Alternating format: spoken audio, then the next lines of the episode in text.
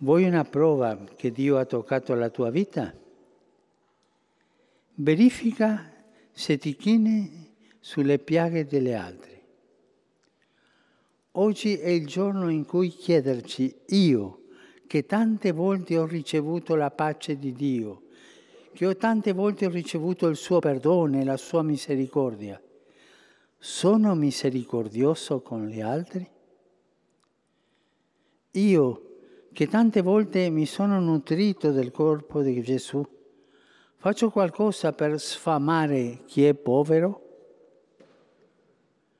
Non rimaniamo indifferenti, non viviamo una fede a metà, che riceve ma non dà, che accoglie il dono ma non si fa dono.